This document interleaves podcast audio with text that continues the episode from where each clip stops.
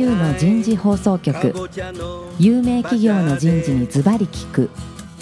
年間約500社を訪問し続けている人事のスペシャリストでありシンガーソングライターとしても活躍する楠田優が有名企業の人事を招いて企業が抱える課題や実際の事例を紹介しながら解決策を模索していきます。この番組は株式会社マネジメントサービスセンター。ビジネスコーチ株式会社。株式会社ワークスジャパンの提供でお送りいたします。管理職の僕があとはやるから。楠田優の人事放送局有名企業の人事にズバリ聞くパーソナリティの楠田優です今日は、えー第1回からお送りしている人材の早期発見と育成の加速化最終回になります、えー最終回のテーマは優秀な人材のリテンションと外部採用になります。早速ゲストの方をご紹介いたしましょう。外資系日系企業で人事の経験をされている相原さんと竹村さん。それからマネジメントサービスセンターの脇田さん DDI の市川さん。どうぞよろしくお願いいたします。よろしくお願いしよろしくお願いします。相原さん。はい。今日のこのテーマ。はい。優秀な人材のリテンションと外部採用。はい。少しなんか口引きっていただけますか？はい。外部採用からいきましょうかね。うん。結構、外資系でも、うん。まあ会社によって、すごい外部採用やるとこと、ん。内部を重視するところがあると思うんですよ。はい。で私がいた会社って結構内部重視していてジョブポスティングとか、なるべく中で上げましょうというのをやったんですね。うん。それはそれですごいいいことで、うん。モチベーションは高いし、うん。ただ一方で時間が経ってくると、ん。人材が均質化してくる。なるほど。それから、割といい人が育って、いいって、人のいいって意味の、スーパーって意味じゃなくて、ん。割と人柄のいい人が育ってくるんだけれどとんがった人がいないとか、あっていう感じになってくる。金太郎飴になっちゃう、ええ。でそういう意味で、実は外部採用ってものすごい大事だと思っていてう、ん。すで、に言ってるような新しい価値が入ってこないと、ん。刺激がないし、うん。割とのんびりしてっちゃう、うん。というのは感じますね。うん。そういう今までと違う人材をね、はい。とんがった人材とかはい。取るのはいいんだけど、はい。取った後さ、職場の中に放り込むとさ、はいなんか変なやつ入ってきたぞみたいな、そこないのですか、いや、もともと変なやつを欲しかったわけなんだけど、はい。あの、まあ、それは当然企業のカルチャーによって違うとは思うんですけれど、うんそうは言ってもさすがに外資系なんで、あそうか一定数は外からは入ってきてるから、ん外の人材を排除することはない。あないのね。純血のあの新卒ばっかりだと厳しいかもしれませんうんそういう人たちともうまくやろうっていうダイバーシティ、インクルージョン的な少なくとも外国人、志はあるわけね。えっ、と、慣れさせられてますね。あの、 expat が外国人で、うん本社とか他の国から来るんで、そうか。そういう法人は一定数はいるんで。いるんなはい。るほどね。ただやっぱりタレントとかリーダーを考えると、やっぱり一定数の外部採用を取って、そういう人を取るというのが一つ、うん。そういう人が周りに影響を与えることによって、今いる人が伸びていくのが一つ、なるほど。その効果って今、大きいなと思ってます。うん。外部の人をやっぱ採用するっていうのは、はい。多分カルチャーフィットするかどうかっていうのも見るの？当然見ますね。見る。あのカルチャーって言っていいかどうか分かんないけど、ん。同じバリューの価値観、価値観ね。持てる人、ここ結構大事で、そこはやっぱり採用の時にインタビューするわけだ。します。うん。なるほどね。あのなんか素直に言うことを聞く人じゃなくて、ん。同じ方向を向いて仕事できる人、おおなるそこほど。あが外れると、やっぱり本人も不幸になるし、会社も大変ですよね。あーそれ重要だね。うん。ありがとうございます。竹村さんいかがですか？そうですね。まあ、コンビネーションかなと思ってまして。コンビネーションやっぱりその内部の昇進うん。をきっちりやらないと、うん。常にあの上のポジションが外から来ますっていうと、中の人のモチベーションが上がらないので、ガラスの天井になっちゃうからね。そうですね。だから、いや、ちゃんとあの、きちっと自分の中で努力もし、チャレンジもし、オーナーシップ持ってやれば、ちゃんと自分のキャリアが作れるんだっていうのを与えつつ、まあ、外部採用のメリットっていうのはやっぱ違うそのカルチャーだとか、え違う経験だとか、まあそういうところを知っているので、えそういう意味では、まあ視野が広がるんですね。発想も違うもんね。違いますよね。会社にとってですね。うんでも今、相原さんのおっしゃった通りですね、やっぱりその、まあ僕はカルチャーフィットっていうのは見ると思っていて、うん。あとはその会社の大事にしているものが共有できるかどうか、うん。まあだからそれもカルチャーフィットになりますけど、んのところと、やっぱりその専門性ですよね。専門性ね。やっぱり外から取るからには専門性が非常に強いという部分がないといけないので、ん。あとは外資の場合にはそのポジションによっては語学力をそこで絡めるかどうか。あそうかそうか、っていうところの、このまあ3つのところは外せないんですけど、まあなかなかそのポジションによってこの3つ全部っていうのはなかなか難しいっていう現実としてはあるんですね。カルチャーフィット専門的能力、それから語学力っていうのだと、だからそれはもうポジションによってどこを諦めるかとうん。いう形にはなると思うんですけども、まあ、あのそういう意味で非常に内部採用っていうのも重要なことかなというふうには思いますけどうね。ん、3つ備わってないで1つでも欠けてたらあと職場でね配属した後にやっぱりみんなで育成していくっていうカルチャーも必要だね。そうですね。うん。であとはそのポジションによって、まあ、外資ですけども、そこまで、例えば英語はいらないっていうんであれば、うんまあ、その、他がうん満たしていれば、うんまあ、このポジションはそこは、まあ、ちょっと少しえー軽めに見ようかな、みたいなところはうんうん、ポジションごとには判断すべきだと思いますけどね。なるほどね。うん。脇田さん何か質問ありますか？このテーマで。あのどこが一番外せないポイントになることが多いですか、今の3つのことで？今。のはい3つのことえー同じ価値観を持てるかどうかかな、バリューっていう部分ですね。うん私はそこが一番大きいと思います。うん、それはなぜですか、そこが馴染めないと、はいやっぱり実力結果的に発揮できないと思うんですね。うん。リーダーだったら部下がついてこないしね。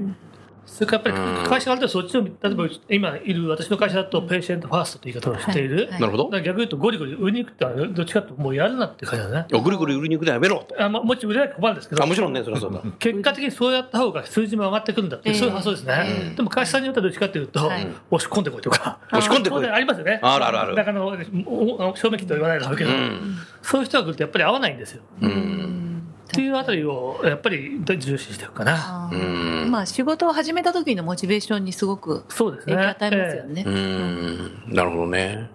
竹村さんどうですか？同じ質問。あの、どれか一個っていうのはなかなか難しいですけど、もし一個ならば同じようにカルチャーフィットと思うんですけど、でもやっぱりポジションにもよりますけど、うん。ある程度上の方の人であればそこに専門性もやっぱり、この二つは外せないかなと思うんですね。ああ、なるほどね。会社によって違うね、多分ね。それはですね、もう少しジュニアな人であれば、うん。そこまでの専門性っていうのはこれからつければいいところっていうのがあるので、それは完全にカルチャーフィットと言いますけど、確かに一目置かれる部分がないとうん。受け入れられないっていうのはあるかもしれませんしね。うん。だから現実には1個だけだったら採用しないですよね。確かに。まあその通りです、2つぐらいはないと。うん。全部その人はなかなかいないんえでえ、どこを妥協するかって話をハイアリングマネージャーとしますけど、あの今ね人材の取り合いだとは思うんですけれども、うん。あの会社のどんなこうアピールの仕方をして、うん。あの皆さんが欲しいなって本当に思う人を引きつける工夫をされてるんですか、いい質問ですね。難しいところなんですよ。よく記者らに議論してるんですけどね、我々どこが売りなんだと、ええ。どこで引きつけるんだというところですよね。今よく使うのは、人を大事にする会社うん。っていうところ、そこは割ともう本当にまともにやってるし、そこはよく言う部分。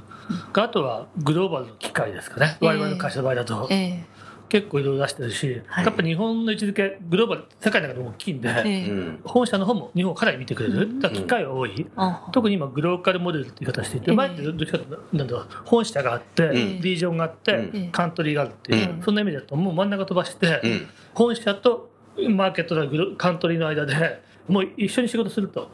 それが一番早いでしょと。ええなるほど。いうように変わってきてるんで、機会が増えてるんですね、日本みたいなところまあ、その辺は割と売りにしてますかね。うんなんかそういう議論で自分たちの会社の良さにもまた気づけるってそうですねいうところな。んですかね。あの逆に言うとそういう議論って、え自分たちを振り返る、ええいい機会ですよね。う、うんんなんか当たり前のものになっちゃってることってありますもん。そうですね。うんどんなところが売りになそうですね。あのそれ多分ね会社によって少し違うと思うんですね、えでまたただ共通して言えるのはそのご本人の方がもし仮に会社自分のところに入った場合にどういうふうに自分が成長できるのかっええていうことですね。そのうん。ここの会社で自分がどういう成長ができるのか、何を学べるのかっていうのをきちっと、まあ、伝えてあげるのが一つ、まあ、本人のモチベーションになるので、で、あとは、その会社として、まあ、例えばその世の中に貢献しているようなところであれば、我々の会社のやってることってこうやって、まあ、世の中のためになってんだっていうところで、一緒にそういう世の中のためになることを一緒にやっていきませんかっていうような形で、うん。で、そこにまあ共感を持てる人っていうのは、やっぱ入ってからそのさっき言ってたカルチャーフィットがあるんじゃないかなっていうふうに思うので、うん。まあそれはその業種によっても違うと思いますけども、うんでもまあ大体そこが共有できる人は、あフィット感あるかなと思いますけどね。その何を学べるのかっていうことと、まあ、その社会にとってなのか、まあ、世間様にとってどれだけ価値のあることをやってるかっていうのを知るのは本当に若手の方を引きつけるのにものすごく重要な、うん。ね。のポイントですよね。うんうんら結構注意するのは、ええ。売り込みにはいかないようにしてますね。要は、いいとかこういう会社だったら伝えるけれど、うん。オープンになるべく伝えるようにしてる。あの、じゃないと誤解して入ってくると、後で結局ギャップができて、お互いにこんなはずじゃなかったんで期待しすぎそれは避けたいんで、あむしろこうだけど、こういうとこもあるよ、それどう思うかっていうのをなるべく見せに来てますよね。お二人ともカルチャーフィット大切だとおっしゃってたけどもたまたまやっぱ面接をしていてこの人はカルチャーフィットしているな。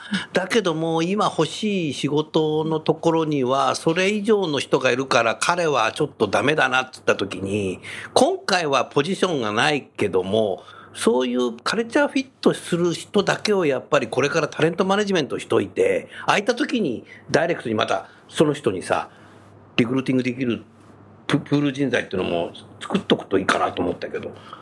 あのー前やったことはあります。あるんだ。ええ。うん。えー、とたまたま、まあ、カルチャーフィットかどうかともかくとして、うん。いい人材だと思ったけれど、うん。えー、とポジションが合わない、うん。あるいは他にもっといい人がいて、ええそっちにいたけど、この人もいいなと思ってる、ええその時に、えーと少子化になるとそれ必要なんじゃないかなって今素朴に思った、ただ、意外とうん、機能しなかった。かな機能しないの？もっといい会社に行っちゃってんだ。あそういうことじゃない。あのい。いかどうかともかくてば、その人もまた他行っちゃって、うちが欲しい時は、うん。すいません体が空いてないばっかりならいけませんとあそうかそうかそうかそれもあるか、はい。なるほど。なるほどね。あただそれはあの一つの作やり方だと思いますけどね。だうん。から逆に言うと、採用してる時じゃなくて、常にオープンにしてるって会社ありますよね。あおおなるほど。で、ポジションがあったら声かけますよっていうやり方で。うん。そう採用しますっていう意思決定までのスピードはいがずいぶん速くなってきてるなっていう感触があるんですけど、早いの？えそのあたりはいか？がですか？あの自分の経験で言うと、本当に早いとこと、うん。ものすごい時間かけるとかやっぱあるので、うん。あなるほど、ええ。あそれは同じ社内でもってこと？いや違います。あ会社によって。会社によって、うんだからその面接の回数も違いますし、うん。やり方も違いますし、うん。それはそれでいいんだよね。うんでもものすごく時間かけないと相当長いところもありますやっぱり、うん。であとはえもうこれで決めちゃうんですかっていうところもやっぱあるので、うん。まあ、それは一概になんか短くなってるっていう感覚はないですけど、うん。個人的には、まあいろんなやり方があっていいんだろうね。その会社のうん。やってる事業によっても違うんだろうし。そうですね。うん。ただ、傾向としては、はい。ゆっくりやりすぎると逃げられちゃうっていうのは、最近、傾向的にはあるかなって気がしますね。なるほど。ゆっくりってどのぐらいのがゆっくりなの？えっと面接をしてから数ヶ月かかったら、それはもういないよ今の時代多分。あでもそうでもないですよ。あそうでもないの数ヶ月は僕は普普通だと思いますあそうなの？はい結構時間かかりますよ私お客のところで外資系の企業の方が数ヶ月って話はよく結構手聞きますよ。そうなんだ。数ヶ月は普通だと思いますね。国内企業の方が案外取られたくないから2週間3週間で決めちゃうっていうケース結構ありまあすそうなんだ。想定会だったなそれ。うーん。ただ数ヶ月やったんですけど、それやってて逃げちゃうケースもある。難しいねこの塩梅ってやあつが。の競合してないんですね。そういうことです。あだから第一志望かどうかでもあるし、優秀な人材は他社でも優秀だからね。うん。なるほど。そういうことか。うん。まあ、あとそのヘッドハンティング的に取るのかうん。あのもうちょっとオープンな募集で取るのかによってもタイミングって全然変わってきますけどね。そうですね。確かにね。ええ。うん。なるほどね。リテンションということはどうですか？えっ、と、まあ、リテンションで多分、まあ、これこのシリーズの中でいくつか出てきたのと絡むと思うんですけども、はい。まあ、いろんなね、コンペンセーションでやるっていう点ももちろんあるんですけど、やっぱり一番いいのはそのキャリアが、うん。自分のキャリアがどう活かせるか、ここの中でキャリアが作れるのか、っていうようなのが効果があるんじゃないかなという気にはなりますね。だからその瞬間的に何か、その一瞬何かをこう与えることによって、仮にその場でえー止まったとしても、また繰り返すことになるので、しばらくしたら同じことが起こるし、だからそれよりも、いわゆるそのレコグニッションっていう言い方をするときもありますけども、きちっとその認められているっていうことが本人に分かって、うん。えーまあ、ちょっと感謝されてるって変ですけども、まあ、自分がやってることが貢献できている。でそれがその後に自分の今後のキャリアにも活かせます、うん。っていうのの実感をちゃんと口頭でも含めて伝えていくっていうのが一番効果のあるリテンションかなというふうには思いますけどね。今の話聞いててスポーツの世界もそうなってんじゃないかな、うちのサッカーのチーム入ったらねヨーロッパに行けるかもしれないぞみたいなとかさ多分多分多分ねずっとうちで頑張っててほ欲しいけどでもそれもた言うと思うんだよね、うん。やっぱ将来見せるっていうのはスポーツもビジネスも僕一緒なんじゃないかなって。東京オリンピックが来るだけに思ったね。うん。リテンションどうですか？まあ多分今竹村さんはちょっとほとんど一緒なんですけど、やっぱり成長の機会とか、成長の機会だよね。それから自分が本当にやりたいことをここでやって貢献できてるのか、うん力発揮できてるかどうかって、うん多分そこがキーですよね。うん。あとは竹野さん、あと承認って言ってたよ。はい承認。ああのそういう意味では対話だと思うんですけど、やったことちゃんと認められてるし、うん。っていうところも含めてすごい大事なところうんだと思いますね。うん。あの、確か以前の放送の時に、そうは言っても、こう、若い人は、目の前の今、こう、やっている実務を、うん。だけを見ていて、うん。先が描きづらいっていうね、お話があったと思いますけど、はい。まあ、そういう意味では周りの、まあ、上司の方々とかご経験のある人が、今の経験がどんな学びにつながってるのかっていうことと、うんこの先は何が待ってるのかっていうのをリアルにこう説明できるね、そうですね。能力だからすごい重要そういうそうですね。対話と、やっぱりそういうモデルになる人がいるかどうか結構大きいんですよね。あ、モデルの人ねされるん。だと目の前に見えるやっぱり言葉なくても分かるんですよ。そうですよね希望が持てる。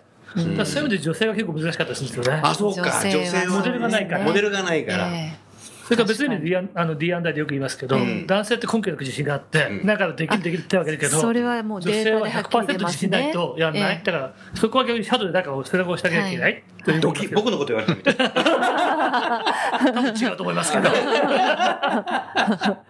市川さん、何か質問ございますか？そうですね。まあ、優秀な人材をより長く定着させるっていう意味で、あの、副業というオプションをこうんう許容していくような、はい。あの、企業も IT だとか、うん。あスタートアップを中心にこう広がってきていると思うんですけれども、いいね。そうした、うん。あの、動きっていうのは何かこう、社内でもディスカッションが始まっているだとか、そういった動きっていうのは何かありますでしょうか？えっと、副業にしようってると、副業、議論には上がってきてます。うちはまだ、一応認めてるんだけど、申請して承認されればって形で、うん。その大々的にはやってません。コンペティターとはダメだけどね。まあもちろんそうです。うん。ただ個人的にはリテンションのために副業を使うのは違うかなと思ってます。まあうん業種によって本当は一律言いませんけど、うんえっとうちみた製薬企業の場合はちょっと違うかなと。うんただし、成長とか幅を広げるとか、そういう意味では役立つかもしれないなと思ってます。ただ本当にハイパフォーマンスの人っええて、そんな余裕ないですよ。確かに。もっと集すっごいやることいっ中しないぱいあるからそうですよね。うん、これね、アメリカに僕出張した時、アメリカの人たちにこのインタビューした時に、やっぱり自分の仕事でキャリアを作ろうとしてる人は副業しないって言ってたうね。ん逆に。うん。で、その、たまたまそこにいた人たちだけがそうだったのかもしれないけども。うん。まあだから、だから副業っていうのは誰も彼もやればいいっていうええことじゃないんだろうね。やっぱりそれのポジションについては、今ですね、時間足りはずなんえでえ、どこに副業する時間があるんだって感じです。確かに。うん竹村さんどうなの副業についての考えは？いや、あの、副業を認めてるところは結構私のところでもありましたし。あったうんみんなやってるんだいや、目的は何なの？あの、副業は？認めてるって言って、じゃあ使ってますかって言うと使ってないですよ。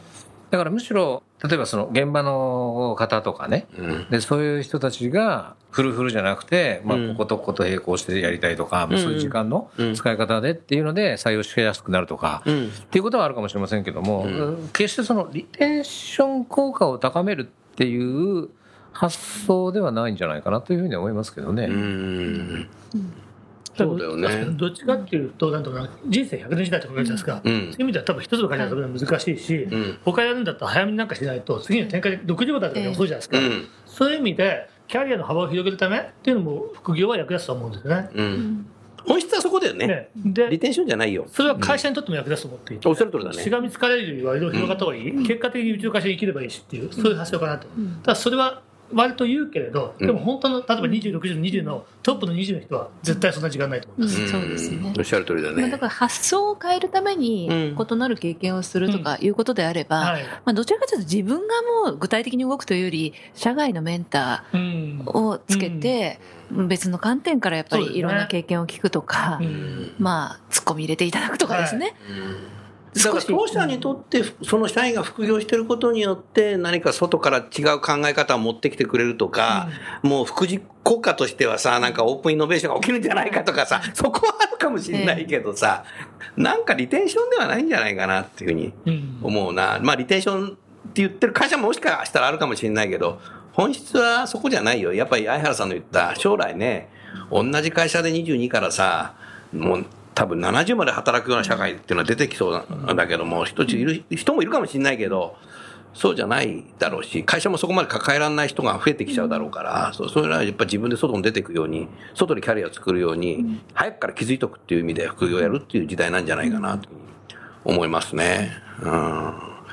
あのリテンションとちょっと違うんですけど、うんまあ、リテンションある程度変わるのかな、やっぱりいろんな刺激を与えるのが大事で、刺激を与える。成長の一環で、そういそう意味で今、脇田さんおっしゃった通り、うん。外との交流ってすごい大事だと思うんですよ。なるほど。その仕掛けは多分我々はいろいろやった方がいい、うん。それは一緒のワークショップでも構わないし、うん。あるいは異業種交流みたいな形でもいいし、うん。もしできれば本当は全然関係ない会社と出向で交換できれば一番面白いなとそれは思うんですよ面白いね。私、あの、やっぱり体験を共有するっていう交流をしないと、うん。なかなか本質的な信頼関係とか、あの本当に情報交換できる関係ってうん。なかなか築けないと思うんですよね。そうね。名刺交換するだけでは関係は築けないですよね。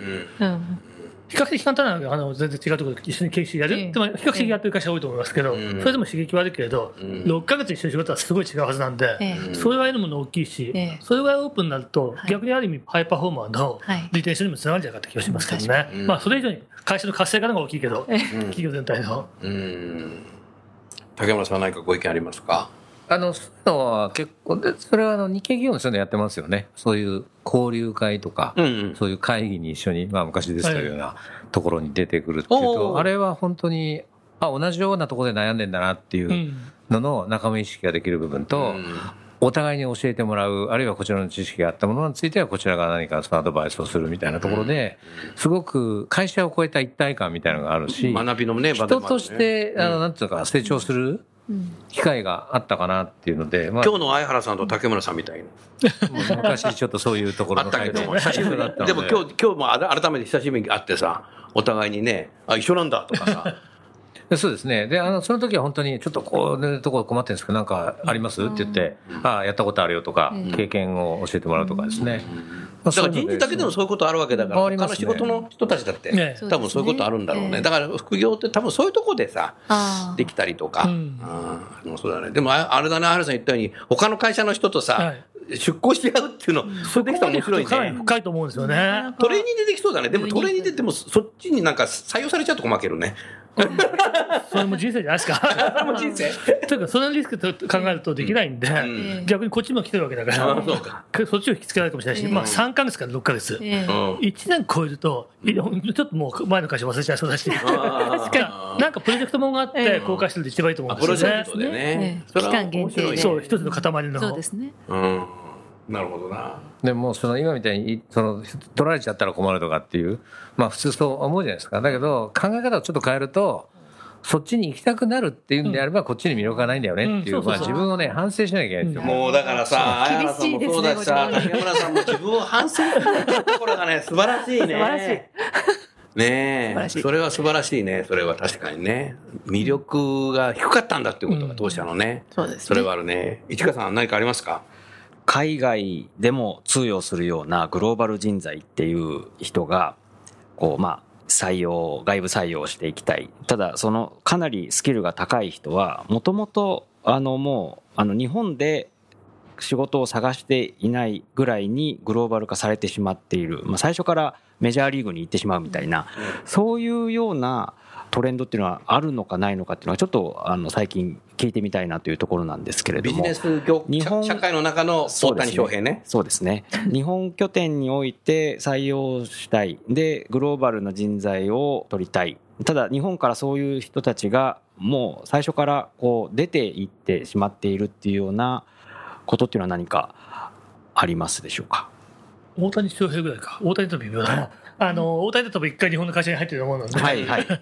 あの、もっと極端な例で、いきなり外海外の企業に行く人っていうか多いかって言われて、多分そんなにいないと思ってます。そんなにそんなにない。えっ、と、もともと外国の大学に行って、そのまま就職した人が一部いるぐらいうんかなっていう感覚ですね。うんそれでも結構戻ってくるのも多いし、うん。一方で、うん、やっぱそんな多くないな。日本の企業に入って、次に海外の会社に就職する人は、日本じゃそんなに多いとは思えないですね。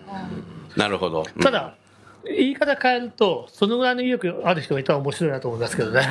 うんもう自分出てみたいと。んまあ、やっぱり日本人その辺弱いですよね。社内で結構議論するのが、うん例えばトルコとか、うんマーケットにちっちゃいとこは最初からそれを目指してると。他の会社行くわけじゃないけど、うちの会社のトルコのに入って、うん次どこのポジションを取りに行けるか。あそのためにトルコに行きたいとか。ただトルコとかスペインもそうかな。結構輸出国になってる人材の。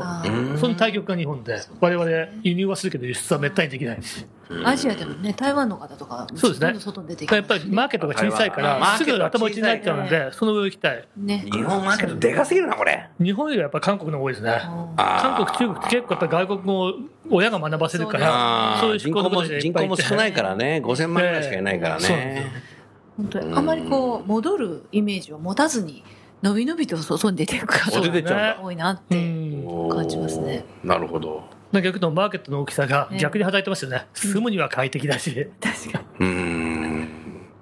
竹村さん、外資系ね、いろいろ経験されてる中で、そういう、いきなり海外の方で働きたいっていう人、見てきたの？そういう日本人いた？いるかいないかって言ったらいると思いますけども、まあ、比率的にはやっぱり少ないですよね。少ないうんだから最初に入って、その後で行きたいっていう人は結構いますけど、でも、その中の前提は、でも何年かしたら戻ってきたいっていうのはあるんですよ。うん。ずーっとっていう発想は多分少なくて、ただ最初からね、あの駐在みたいに、日本の駐在で3年から5年行きますよっていうんではなくて、まあ、片道は片道なんだけど、でも、ずっとはいないっていう前提で行く人の方がほとんどかなと。日本の場合は。日本からだったら行って、まあ、それと家族構成にもよるし、子供が小さいかどうかにもよるし、学校のこと考えながらっていうタイミングを見ながらも、いろいろありますけども、でもやっぱ最後は戻ってくるっていう前提の中での移動を希望してるっていうのが多いんじゃないかなと思います。あの最後は戻ってくるっていう前提だと、キャリア形成の考え方はどんな風になっていくんですか？まず一つはそのグローバルを知っていると。だから同じ会社に帰ってくるんであれば、ん。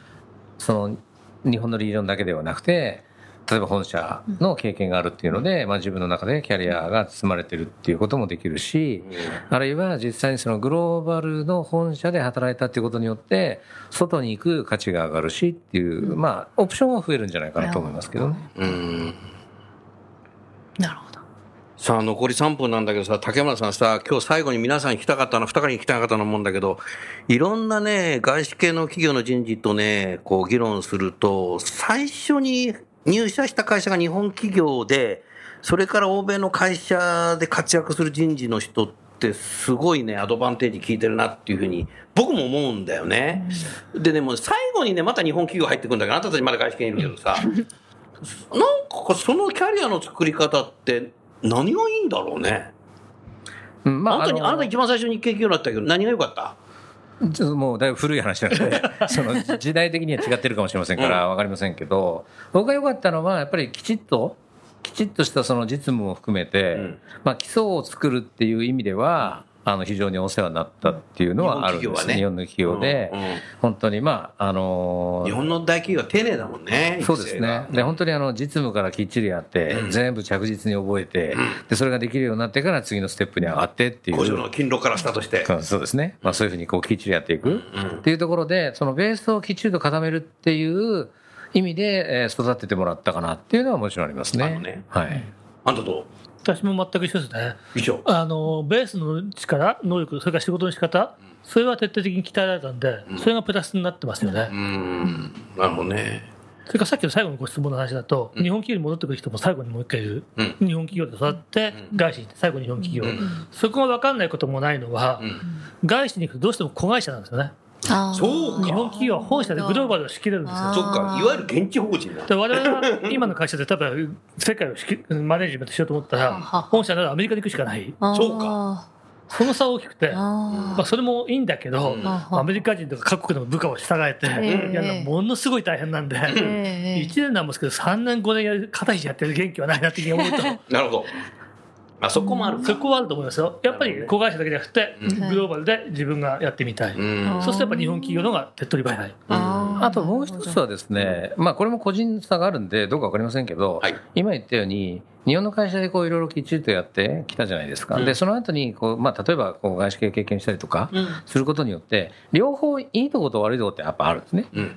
別にあの日本の会社がいいとか日本の会社が悪いとか、外資系がいいとか悪いとかってもちろんないので、ん。だからその日本のいいところもあるし、外資系のいいところもあるし、で両方とも悪いところもあるし、まあ、悪いというかあのここを変えた方がいいかなっていうところが、はい。こう見えた後に、まあ、せっかくいいものを持ってる日本の会社であれば、こういうところを取り込めばもっと良くなるのになっていうのなるがある。ので。なるほど。それはやっぱりそのそういうのを経験したからこそ言えることなので、もしグローバルが加速する可能性もあるもんね。それからまあ恩返しに近い方する人もいますね。あ恩返し最後はやっぱり日本企業に貢献したい、日本に貢献したい。あ、それはね、あるある。ええうん、あるね。うん、なるほどね。だから今日ね、番組やっぱり人事の方がたくさん聞いてらっしゃるので、一生この会社にいたいっていう人もいるんだろうけど、これからやっぱ自分でね、キャリアを作りたいっていう方で結構20代とか30代のところかなり聞いてるので、最後にね、ちょっとここやりたかったなと。思ってますね。だからやっぱり自分もストレッチアサイメントを人事はやっぱりしていくべきだなっていうのが、最後のね、外部でストレッチアサイメント自分でしていくんだっていうのが、お二人のキャリアってまさにそこだったんじゃないかなっていうふうに。ただ、あの、別に、その、ずっと同じところにいるのが悪いっていうふうに僕は思あ、ってそうだよ、それはそうだよ。それ、それ、それはいいですよねだよ。。だから、その、何をやっていきたいのかっていうことで、その、そこの今いるところでそれができるんであれば、んそれやればいいし、うん。もしそれがその自分のやりたいことと、会社でできることに乖離があるんであれば、ん。できることをやれるところで少し経験を積むっていう。おっしゃる通り、おっしゃる通り。まあ、そういう、まあ、だってこの番組はあの転職斡旋番組じゃない。うん、そうそう、おっしゃる通りだね。で今、楠田さんおっしゃったやっぱストレッチアサイメント、うん。背伸び、うんキーワードだと思うんですよ。キーワード。自分の振り返ってもやっぱりき自分にとったかどうかともかくして、うん。結果的にあの一番最初に日本企業にいた時でも、うん。随分ストレッチなものをやらされたしやらされた。それが一番成長していった。その時になんだろう迷ったらうん。取る。やってみる。うん。っていう感じでぜひ言ってくれるといいんじゃないかなって気がしますけどね、迷ったらやってみる。うんできるかどうか一歩踏み出す分かんないですか、うん。とりあえずやってみると、ん特に若いうちは失敗しても死ねてるんで、うん、おっしゃるね。はい、ありがとうございました。4回にわたりお送りしましたが、リスナーの皆さんいかがだったでしょうか？最後にゲストの方をご紹介して番組を終わりましょう。相原さん、竹村さん、脇田さん、市川さん、どうもありがとうございました。ありがとうございました。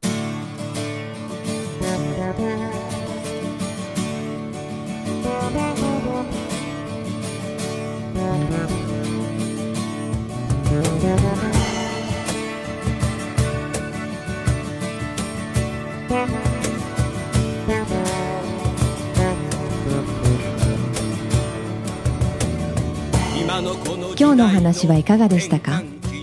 楠田祐の「 The Times Will Change 時代は変えられる」とともにエンディングといたします。この番組は日本最大級の人事ポータルサイト HR プロのウェブサイトからもお聞きいただくことができます。HR プロでは人事領域に役立つさまざまな情報を提供しています。ご興味がある方はウェブサイトをご覧ください。